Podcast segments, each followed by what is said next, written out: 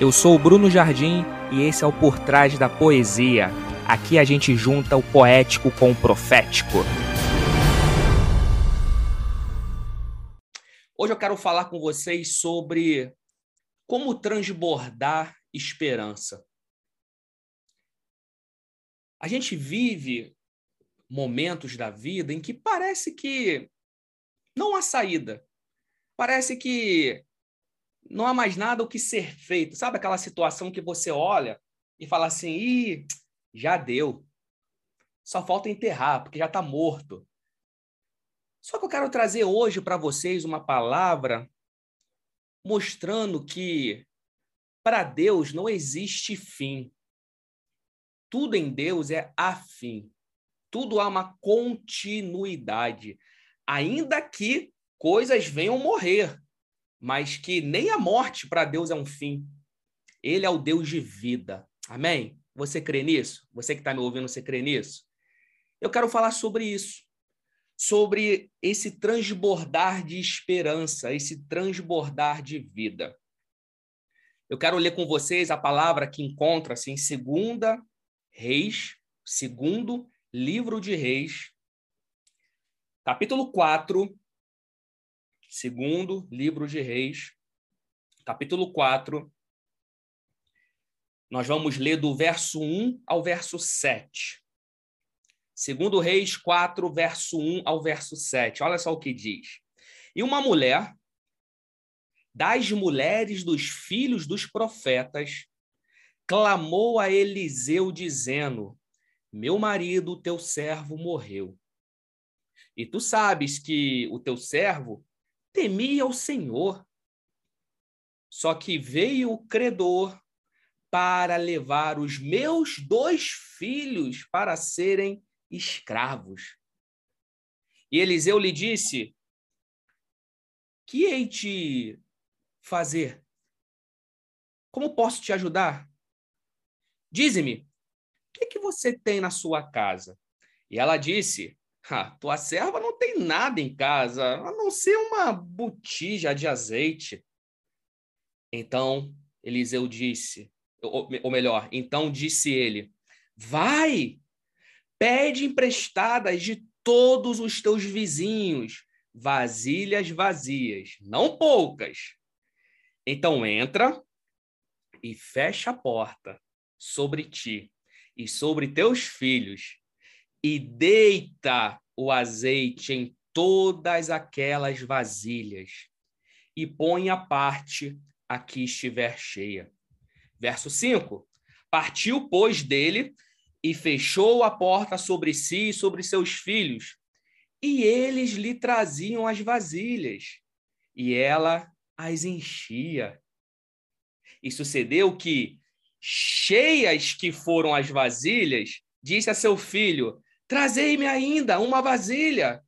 Porém, ele lhe disse: Não há mais nenhuma vasilha.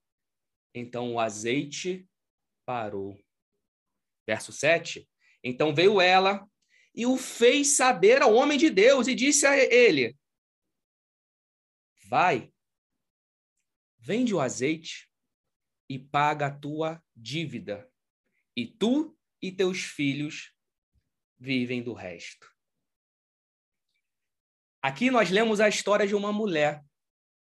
Uma mulher que tomou a iniciativa para ter basicamente três ações. Preste atenção.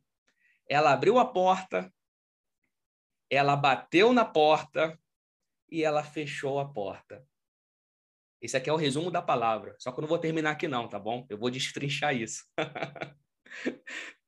Mas aquela mulher, ela abriu a porta para compartilhar a sua história. Aquela mulher, ela bateu na porta para se conectar a outras histórias. E aquela mulher fechou a porta para viver uma nova história. É interessante porque a Bíblia faz questão de dizer, logo no, no início né, da, dessa passagem que nós lemos, que essa mulher, ela perdeu o seu marido. E a Bíblia faz questão de ressaltar que esse homem que morreu, ele era servo de Eliseu.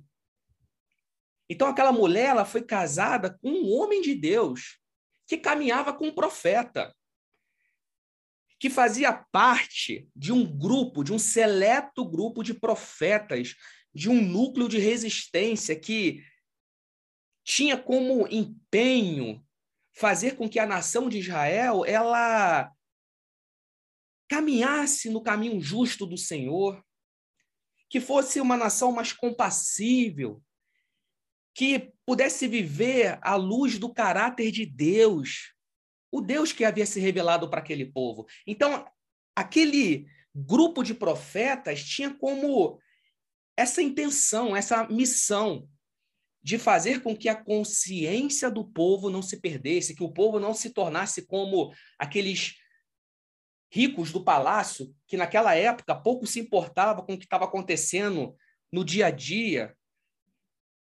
Aqueles profetas tinham como alvo, como missão, manter a consciência da justiça, daquilo que é essencial para o povo de Deus.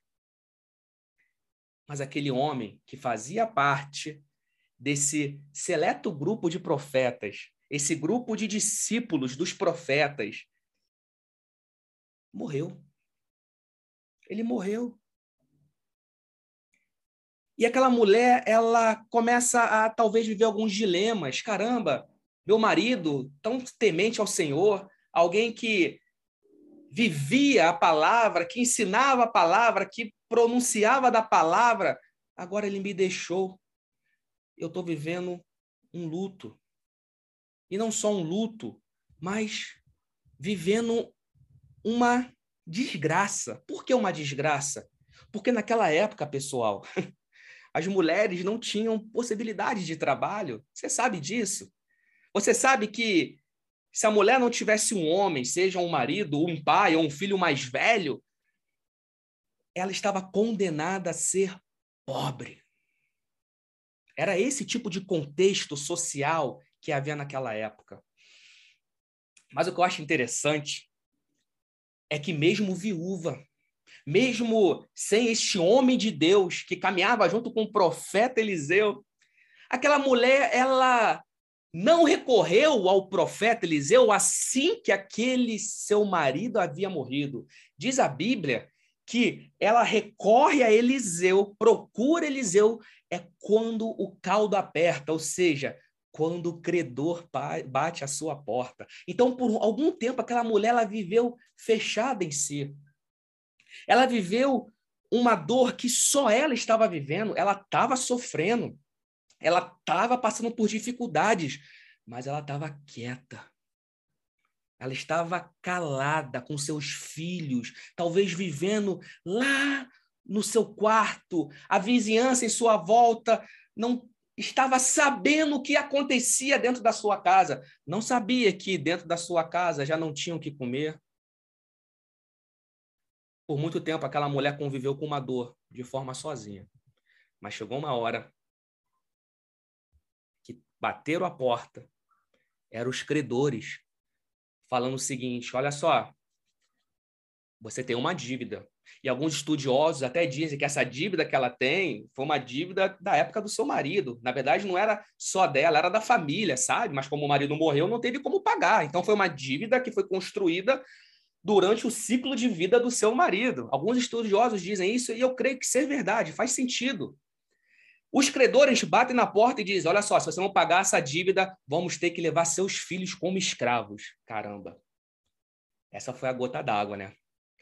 Talvez ela conseguiu segurar por muito tempo a dor do luto, a dor da perda, a dor da dificuldade de não ter o que comer, de viver ali com pouca coisa. Mas quando ela percebe os credores chegando na sua porta e dizendo: se não pagar, vai levar vamos levar teus filhos como escravos, ela resolve abrir a porta. Em que sentido? Ela resolve abrir a porta e buscar a direção do homem de Deus, Eliseu. Aquela mulher, ela não podia mais continuar vivendo sozinha. Ela precisou buscar ajuda. Por isso, essa foi a primeira atitude dela. Ela abriu a porta para compartilhar a sua história. E ela procura o homem de Deus, Eliseu, E ali ela compartilha: olha só, meu marido, aquele, o teu servo, que caminhava contigo, que fazia parte desse grupo seleto de, de discípulos dos profetas que clamavam contra as injustiças e proclamavam as boas novas do Senhor, pois é, meu marido morreu. E agora os credores estão querendo levar meus filhos escravos para pagar a dívida. Gente, essa foi uma atitude de coragem daquela mulher, de abrir a sua porta. E quando fala abrir a porta, não é a porta da sua casa, fisicamente falando, mas abrir a porta da sua vida, abrir a porta da sua alma para expor uma situação que ela estava vivendo. Ela não podia mais esperar. E aqui essa mãe, essa mulher, nos ensina algo muito importante. Gente, nós precisamos aprender a abrir as nossas portas para buscar compartilhar a nossa vida, ou seja, compartilhar as nossas situações, compartilhar aquilo que você está vivendo com outras pessoas. Eu aprendo que na caminhada do reino de Deus, Cristo nos chama para vivermos uma vida de vulnerabilidade. Não confunda ser vulnerável com ser uma pessoa de exposição. Não estou dizendo isso. Porque há pessoas que ficam se expondo desnecessariamente, ou seja, ela não sabe ter ali um senso de privacidade, de de repente poupar a sua família, poupar uma situação. Não tem aquele ditado que dizem, né, que roupa suja se lava em casa, né? Tem situações que, claro, você vai resolver é dentro da sua casa, você não vai ficar se expondo. Tem gente que não tem esse tipo de filtro, né? E publica tudo nas redes sociais, e expõe tudo.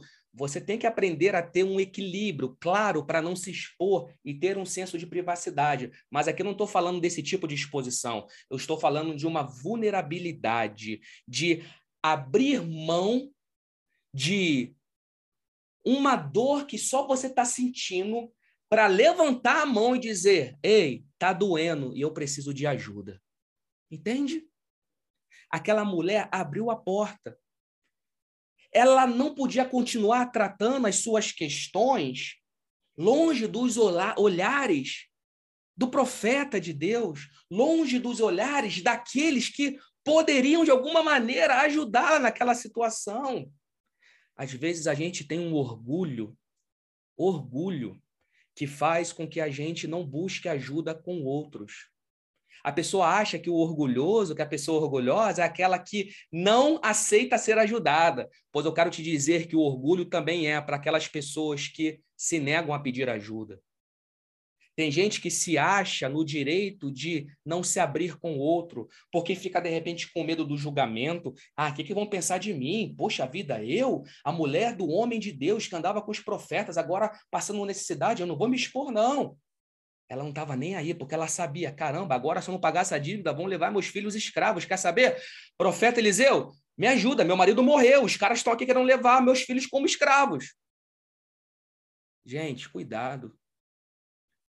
Abra a porta da tua vida. Essa dor que você está sentindo, ou essa situação que você está passando, quem disse que é para você passar por ela sozinho? Quem disse que você tem a capacidade ou a obrigação de dar conta? Você não é super-homem, não é super-mulher, não é super-humano. Nós somos servos uns dos outros. Amém? Entenda isso. Que no reino de Deus há lugar para troca. Ninguém está sozinho. Eu lembro quando Pedro ele experimenta aquele milagre de andar por sobre as águas, enquanto Jesus vem socorrer os discípulos andando por sobre o mar. Diz a Bíblia que Jesus diz: Vem, Pedro, vem andar também. Enquanto Pedro está olhando para Jesus, ele começa a andar por sobre o mar, mas de repente ele começa a olhar para as tempestades, para as ondas fortes, ele tira o foco de Jesus, ele começa a afundar. Enquanto ele está afundando, diz a Bíblia que ele pede socorro, levanta a mão e fala: Senhor, socorro. Aí Jesus vai lá, puxa. Tem gente que espera para pedir socorro quando está no fundo do mar. Pedro pediu enquanto estava afundando. Porque quando chega no fundo do mar, não vai ter como ouvir a voz pedindo socorro, só vai ver a, a bolinha subindo e você não vai identificar que tem alguém pedindo ajuda. Estão compreendendo? Não esperem um pior, não esperem uma situação se agravar. Entenda que você faz parte do corpo de Cristo e, como tal, você precisa abrir a sua porta para compartilhar a sua história com outros. E volto a dizer: não é compartilhar no sentido de fofocar, de se expor, mas sim de entender que somos vulneráveis, passíveis de dores e que precisamos uns dos outros para uma ajuda mútua. Aquela mulher abriu a porta para compartilhar sua história. Gente, como isso é lindo, como isso é, como a gente se sente feliz em viver numa comunidade alicerçada no reino de Deus, com Cristo, o nosso Rei, onde eu, eu, eu, eu, não, eu não tenho medo de me expor para aqueles que Deus colocou para cuidar de mim, e da mesma forma não tenho vergonha quando alguém se expõe para pedir ajuda a mim, porque eu entendo que nós fazemos parte dessa desse grande corpo chamado Reino de Deus. Só que não para aí. Aquela mulher não só abre a porta para compartilhar sua situação, que estava com muita dificuldade, estava por um triz. Ela não só abre a sua porta para compartilhar, quando agora ela bate na porta para começar a se conectar com outras histórias. Olha só. A primeira porta que ela bate é justamente a porta de Eliseu. E quando ela chega para Eliseu e expõe a situação, Eliseu diz: Olha só, vamos fazer o seguinte: o que, que você tem em casa? Olha, olha o senso de empatia e de sensibilidade do profeta. Porque ele ouve a história daquela mulher e agora ele quer saber um pouquinho mais. Ou seja, não entrou por um ouvido e saiu pelo outro. Ele pergunta: vem cá, o que, que você tem em casa? E ela fala: olha só, o que eu tenho lá, é... cara, não tem nada não. Só tem lá uma botija de azeite. é só o que eu tenho. Aí o profeta diz assim: ó, faz o seguinte, então, pega teus filhos e vai pela vizinhança batendo de porta em porta, pedindo vasilhas vazias. Eu acho que aqui começou aquele grande dilema, né? Que quem nunca, né, emprestou um pote? Leva aqui uma sobremesa, leva aqui a comida, leva o pote, o pote vai e não volta, né? Começou aqui. a história, oh, da casa da sogra, trouxe aqui um pote, o pote acabou. Ué, o pote fica para sempre na casa da pessoa que leva, né? Aqui começou essa história. Aquela mulher começou a bater de porta em porta e começou a recolher vasilhas vazias. Eu acho interessante que, de repente, eu, eu posso imaginar, né, numa, num exercício de imaginação, quando ela chega na vizinhança e bate na porta, os vizinhos devem pensar: olha só, não tem nada para te dar, não. Aqui eu não tenho nada. E ela fala: vem cá, mas quem disse que eu quero que você resolva o meu problema? Eu não quero que você pague a minha dívida. Eu não quero que você, de alguma maneira, coloque esse meu problema como resolvido. Não! Eu quero me conectar a você para te dar a oportunidade de que você seja participante da solução do meu problema. Entende? Eu quero que a gente agora tenha a, a condição de ter aqui uma conexão. Eu sei que você, minha vizinha, meu vizinho, não tem o suficiente para pagar a minha dívida, mas o que, que você tem aí? Tem vasilhas vazias? Me empresta, me dá porque é disso que eu preciso. Gente, olha só. Quando você abre a porta para compartilhar suas histórias, Deus ele te leva para um segundo nível de relacionamento, de comunhão com os outros, que é esse relacionamento onde você começa a se conectar, onde você começa a encontrar conexões com outras pessoas. Então, bater na porta equivale a justamente buscar no redor, onde Deus te colocou, ali, nesse ambiente, creia que Deus ainda envia anjos, Deus ainda ele trabalha com meios, com pessoas que estão ali. Eu não estou dizendo que elas vão resolver o seu problema, mas elas serão coparticipantes da solução, daquilo que Deus está fazendo na sua vida essas pessoas não vão resolver a sua vida, mas vão participar da sua vida. Estão compreendendo? Então aquela mulher, ela começa a buscar essa interatividade. Ela começa a pedir aos, aos, aos vizinhos as vasilhas vazias. Eu acho isso muito lindo. Porque tudo isso começou pelo fato do homem de Deus, Eliseu, ter dado atenção a ela. Porque toda ajuda começa com atenção. Se você não presta atenção, se você não está preocupado em ouvir o outro, você não pode ajudar o outro. Se você não está preocupado em dar voz a quem não tem voz, você não tem condição de ajudar. Às vezes a gente acha que temos a fórmula secreta de ajudar as pessoas. E você quer ajudar as pessoas sempre da mesma maneira. Só que cada pessoa é um ser à parte. Eu preciso entender como que eu posso ajudar aquela pessoa, como é que eu posso cuidar daquela pessoa, mas para isso tem que ter o quê? Conexão. O que, que tem na sua casa? Ah, tu tem vasilhas vazias e um pouco de azeite? Então vai na vizinhança, bate de porta em porta e pede umas vasilhas vazias, volta para sua casa, porque o milagre vai acontecer. Mas só para o profeta, para o homem de Deus chegar nessa constatação e dar ela essa ação, ele precisou prestar atenção na situação daquela mulher. A gente vive numa sociedade tão rápida, tão veloz, que a gente parou de prestar atenção em quem está na nossa volta. A gente parou de dar ouvido e prestar atenção aos clamores que estão ao nosso redor. Cara, pode ter gente na tua igreja, pode ter gente na tua casa, no teu prédio, passando por uma situação similar a dessa mulher e que a solução para que essa pessoa não sofra aquilo está na tua mão. Só que por não conhecer a situação, você não ajuda. Já dizia o velho Chacrinha, né? Quem não se comunica, se trumbica. E é verdade.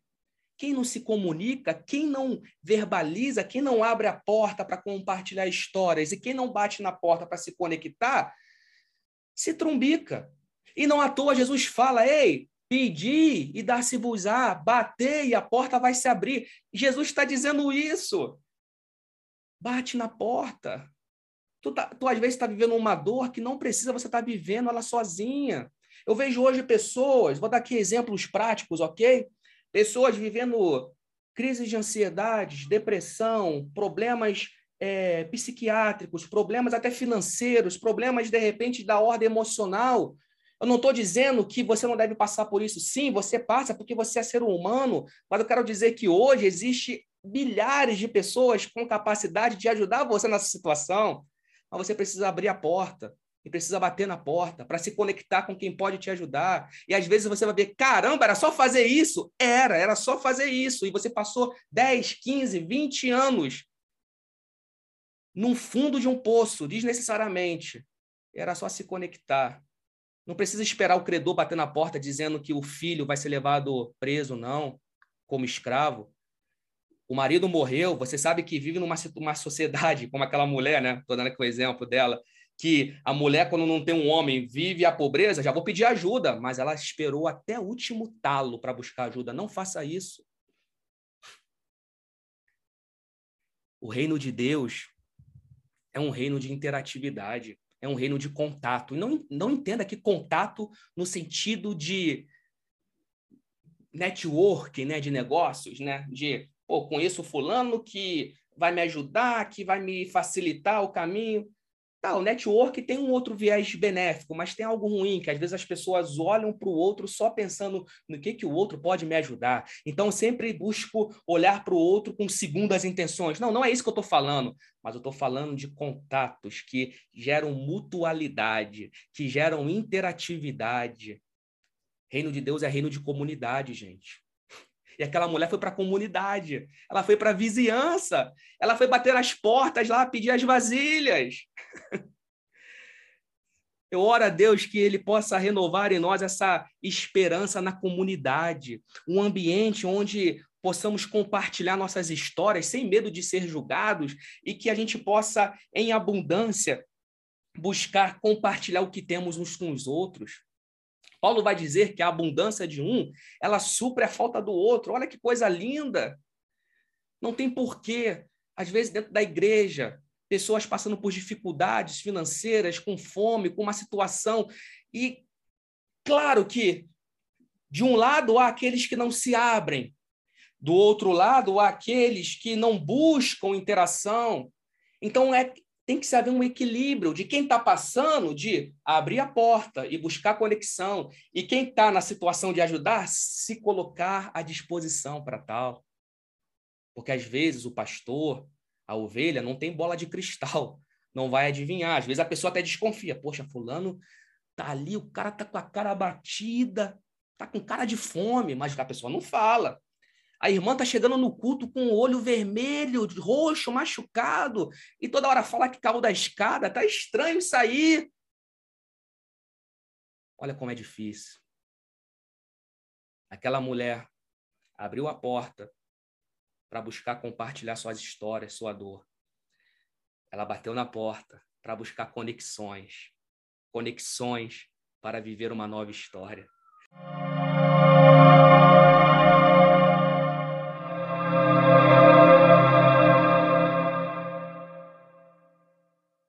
Olha o que acontece, porque é maravilhoso. Ela faz exatamente o que o homem de Deus pede. Ó, vai pela vizinhança, pegue as vasilhas, vasilhas, e vai para tua casa. Agora ela faz o terceiro movimento, sabe qual? É o de fechar a porta para viver uma nova história. Olha que interessante. Pega as vasilhas que a vizinhança que você pegou lá com a com a dona do sétimo andar, com a tia da esquina. Pega a galera aí, pega tudo. Vai para o teu quarto, vai para tua casa. É, essa casa, a casa que está cheirando a luto, essa casa que está cheio de lembranças do teu marido que morreu, essa casa que está com cheiro de morte, que não tem mais solução, é para lá que você vai. Porque agora você vai voltar para casa, vai fechar a porta da sua casa para que algo novo possa acontecer. Então, no verso 4 diz que ela entra, fecha a porta sobre ti, chama seus filhos, deita o azeite em todas aquelas vasilhas que ela pegou na vizinhança e começa a acontecer algo maravilhoso. Enquanto ela enchia as vasilhas vazias, novas vasilhas vinham chegando, ela ia enchendo, ia enchendo, ia enchendo, e chegou uma hora que os filhos falaram: Mãe, Acabaram as vasilhas. Olha, acabaram as vasilhas. Aí acontece algo maravilhoso: o azeite parou. Cara, olha que coisa! Agora não há mais nenhuma vasilha para encher. Mas veja, o azeite não parou para então as vasilhas sobrarem. Não, foram as vasilhas que se acabaram para o azeite parar. Isso é muito interessante. Porque você percebe que aqui Deus ele começa a, a, a gerar algo que era inimaginável. Quando ela volta para casa, fecha a porta e começa a derramar o azeite nas vasilhas que seus filhos estavam trazendo, o milagre é tão maravilhoso que aquele cenário que antes era um cenário de morte, de desesperança, de ausência de futuro, do tipo não tem o que ser feito, é só esperar os credores chegarem para levar nossos filhos escravos. Agora, aquilo que antes era um cenário acuado, onde ficava a mãe chorando de um lado, os filhos chorando do outro, agora virou um cenário de mútua conexão. Virou um cenário de vida de trabalho em conjunto, de trabalho em equipe, mãe e filhos trabalhando, gerando vida num cenário de morte. Caramba, gente. Aquela casa que era a casa de morte virou agora um ambiente, um espaço de experiência para algo muito maior.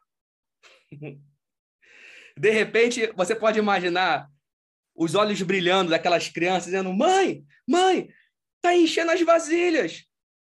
Não vamos mais precisar ser vendidos como escravos. Acabou, o milagre está acontecendo. Agora há uma, um senso de unidade entre a gente. Se antes nós estávamos separados por essa dor da ausência do papai que morreu, que nos deixou e deixou essa dívida, e agora cada um ia para um lado, agora há um relacionamento há uma restauração de um ambiente de milagre e de relações. Gente, preste atenção. Porque os milagres de Deus em nossas vidas são meios de Deus para que a vida de Deus possa continuar pulsando e fluindo de nós. Milagre de Deus na tua vida não é para que você somente agora fale: caramba, eu tinha uma dívida, agora consegui pagar. Não, é para que agora você, por meio desse milagre, possa fazer do ambiente que antes era de morte, de dívida, no caso aquela casa, seja agora um ambiente de vida. Milagre não é fim. Milagre é um meio para que a vida de Deus possa continuar fluindo na tua vida novamente. Foi o que aconteceu naquela casa. Aquela casa que antes estava fedendo a morte, estava com um odor de desesperança, de luto, talvez ainda cheia das memórias daquele pai, que sempre fazia com que aquela mãe ficasse vivendo e vivendo aquele luto constantemente. Agora virou um cenário que serviu para um milagre. Um milagre onde as vasilhas vazias foram cheias de azeite. Talvez Deus esteja falando para você nessa hora. Ei, é hora de voltar a orar. É hora de voltar a clamar. É hora de colocar as suas vasilhas disponíveis diante de Deus. E quando falo vasilhas, é tudo aquilo que você tem como receptáculo, como recipiente para que Deus possa encher e assim transbordar na tua vida. Não é um fim, é a fim, ainda há vida ainda há vida nesse casamento, nessa casa, nessa família, nessa faculdade, nessa igreja, não é o fim. Volte para o ambiente que antes era um quarto escuro que te leva à depressão, mas é nesse ambiente agora que Deus vai gerar restauração. É aí. É aí que Deus vai fazer a diferença. Aquilo que parecia irreversível, Deus pode agir. É a hora de abrir a porta da esperança para Ele. É hora de abrir a porta da esperança para Deus novamente, de buscar conexões e, de uma vez buscando essa conexão, fechar a porta. Em que sentido? Para viver no secreto aquilo que Deus tem para fazer na tua vida. Que o que Deus faz em secreto na tua vida é que, pra, é que possa é para que possa ser desaguado na vida de outros. Porque olha o que acontece. Quando aquela mulher fecha a porta de casa e começa ali com seus filhos fazer o trabalho de encher as vasilhas, ela vai ao profeta novamente. E no verso 7 diz que ela veio fazer saber ao homem de Deus o que havia acontecido. Aí, deu certo, Eliseu. Olha aqui, você falou para ir buscar vasilhas na vizinhança, eu busquei. Você falou para ir para casa, fechar a porta e deitar o azeite que eu tinha nessas vasilhas. E deu certo. O, o azeite foi tanto que só parou quando as vasilhas acabaram. Ou melhor, a, as vasilhas só acabaram quando o azeite acabou. Deu certo. O que, que eu faço agora? Aí o profeta vira para ela e fala: Que beleza, hein? Faz o seguinte: vai, vende o azeite paga a tua dívida. Essa dívida que fez você me procurar, lembra que os credores iam levar seus filhos escravos? Então, paga essa dívida. E tu e teus filhos vivem com o resto. A partir desse momento, o que aquela mulher precisava não era mais de milagre. Agora, aquela mulher precisava simplesmente fazer uso do milagre, viver o um milagre. Caramba, as vasilhas se multiplicaram, o azeite se multiplicou, o milagre aconteceu. Vou vender. Olha, se ligou na visão empreendedora do homem de Deus? Eliseu teve uma visão empreendedora. Vende. Vai comercializar, agora você pode. Você agora não está mais como quem morre, você agora, mesmo mulher, nesse contexto né, social, que não tem mais um marido, mas agora você pode fazer acontecer. Aqui foi mais um milagre, porque aquela mulher virou protagonista na sua geração, na sua história, no seu contexto, o que era algo inimaginável. Mas Deus faz isso. Vende e o que sobrar, você fica de boa vivendo com os teus filhos. Desfrute do milagre, porque agora você pode trabalhar, porque agora você tem condição, porque o milagre aconteceu. E ela faz isso e ela vai viver esse transbordar de esperança. Ela vai viver esse transbordar de vida. Mas, gente, isso só foi possível. Só foi possível esse desfecho. Porque lá no começo, chegou uma hora que ela percebeu: não dá mais para segurar essa barra sozinho.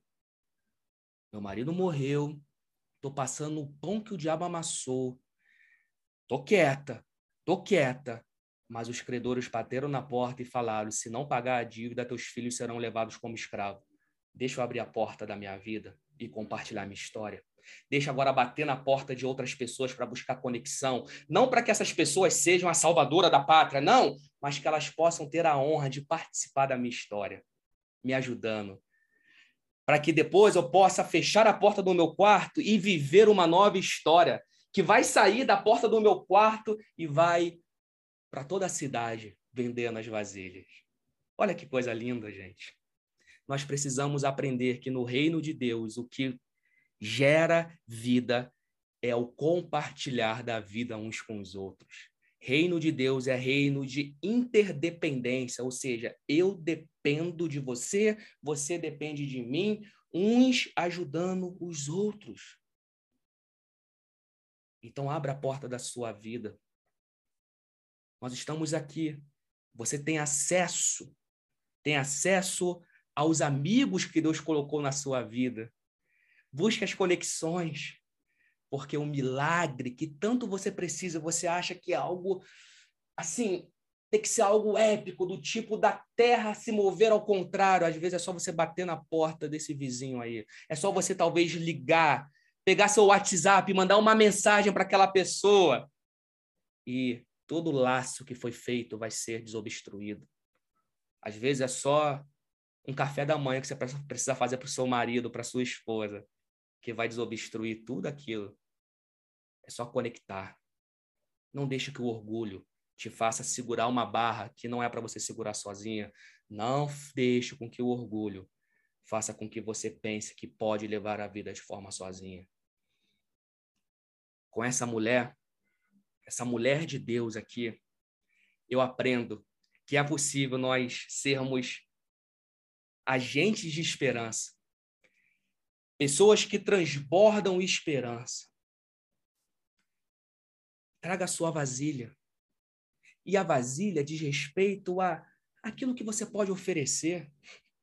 Eu tenho que ter também a humildade de reconhecer que há certas vasilhas que eu não tenho. Existem assuntos, existem searas que eu não fui chamado para elas, mas eu sei que há outras pessoas que foram. Eu sei, por outro lado, que há vasilhas, há, há situações, há contexto que eu sei que Deus me capacitou para exercer. Eu vou apresentá-los diante de Deus. Estão compreendendo? Não faça isso. E o que eu acho mais incrível essa capacidade que a graça de Deus nos dá de transformar consciências e ambientes, de transformar ambientes que outrora estavam completamente mofados. Sabe aquele cheiro de mofo, de morte, que você olha e diz: cara, tá seco esse rio. Pois foi naquela casa de morte, de pobreza, de desespero. Foi ali que o profeta pediu para eles voltarem, fechar as portas e fazer o que tinha que ser feito. Pois pode ser nessa situação aí mesmo, nessa relação, de repente, que você fala, e daqui tá complicado, ó, é só briga, é só boxe, é só choque, mas é aí que agora, assim como aquela mulher com seus filhos, fizeram um trabalho em equipe, Deus, com a sua graça, possa vir e fazer tudo novo, porque não é o fim, é a fim, não é ponto final, são reticências a uma nova história para a nossa vida. Amém? Então, que possamos fazer como aquela mulher, ter vulnerabilidade e humildade para abrir a porta de nossas vidas para compartilhar nossas histórias. Buscar bater na porta para buscar conexão com outras pessoas, interatividade, saber que eu não sou um fim em mim mesmo, que eu não me basto, mas a graça de Deus que é multiforme, ela sim me basta. De que maneira ela me basta? É fazendo com que outros possam me abençoar e eu possa abençoar a outros. E que, por fim, eu possa fechar a minha porta para viver um milagre da nova história, mas sabendo que uma vez esse milagre acontecendo, eu abro a porta de novo e vou vivê-lo lá fora, comercializando minhas vasilhas. E aqui no bom sentido da palavra, tá, gente? Não é vender a tua fé, não, mas é interagir, é agregar valor, é atribuir vida para outras pessoas, porque o que Deus faz em você nunca é para ficar só com você, é para abençoar outras pessoas também. Amém? Eu quero nessa hora orar com você e por você. Vamos fazer isso?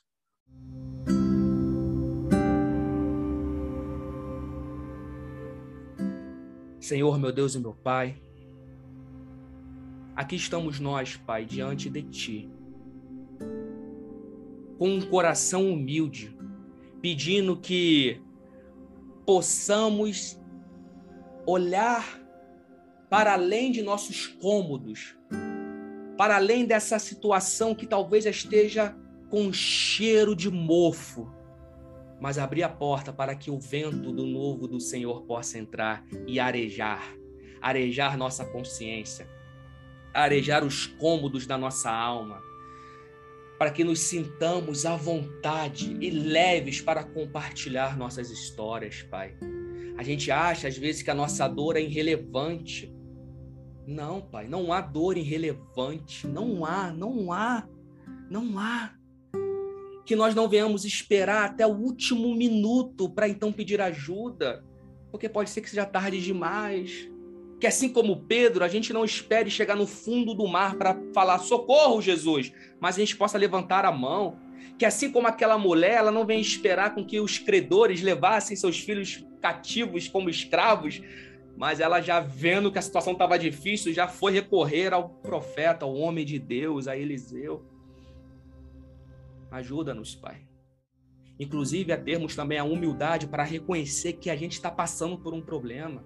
A humildade de reconhecer que a gente está passando, seja por um vício, seja por uma dependência química, emocional, o que for, Pai. Porque não há vergonha nisso. Negar um problema é o pior tipo de problema que pode existir. Que a tua graça nos dê essa condição de sermos vulneráveis, de dizer, ei, estou precisando de ajuda.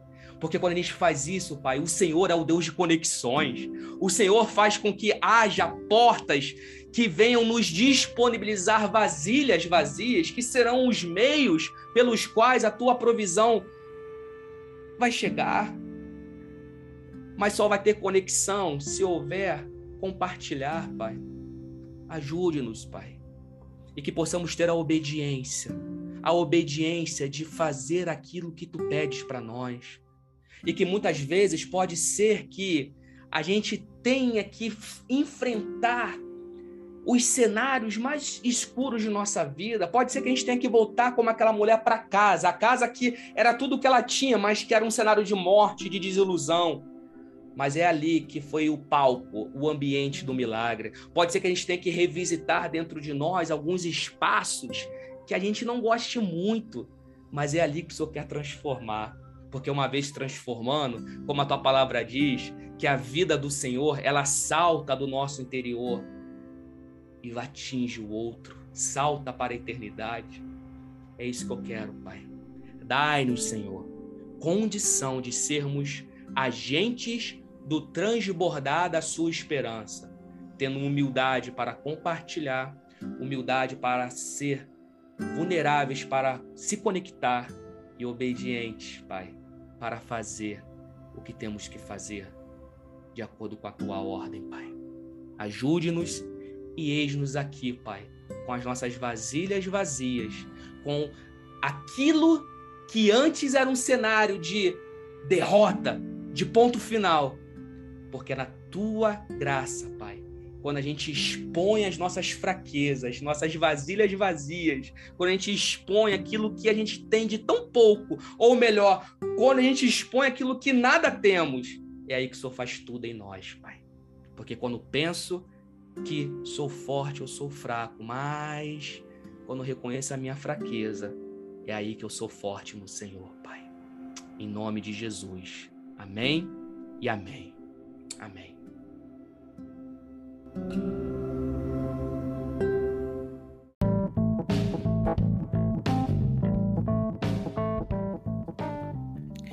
Ei, você que ficou aqui comigo até o final e ouviu todo esse episódio, é sinal que você está conectado com a palavra e com a poesia.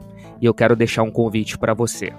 Quero ter você mais perto Então siga a gente lá no Instagram, brunojardim.com.br e lá faz um favor, entra no link da bio e acesse o grupo do Telegram, onde já tem centenas de pessoas que, assim como você, ama a poesia e a palavra de Deus, recebendo conteúdo exclusivo durante a semana. Beleza? Então até a próxima e um forte abraço. Tamo junto, pessoal!